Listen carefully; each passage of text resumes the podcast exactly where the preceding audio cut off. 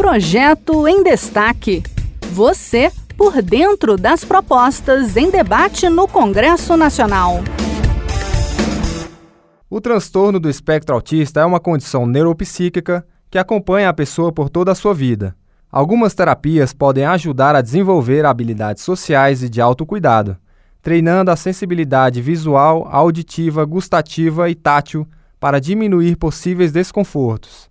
Entretanto, os autistas são obrigados a atualizar com certa frequência seu laudo em algumas situações.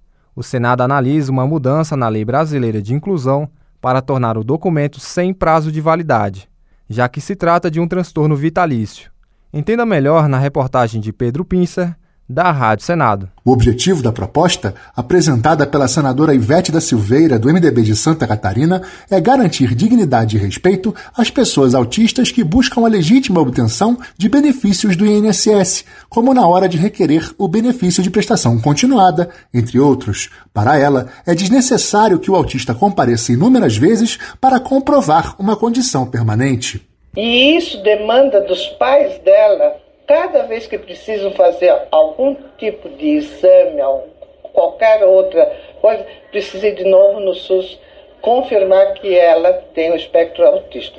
Muito estresse nas crianças, nos familiares, e, é uma coisa, se o médico dá o laudo positivo, então por que, que tem que estar voltando sempre cada vez que acontece alguma coisa? Este foi o projeto em destaque. A cada edição, a gente traz uma proposta em análise no Congresso Nacional. Você pode acompanhar o andamento desses projetos e opinar sobre eles em senado.leg.br/e-cidadania. Até a próxima!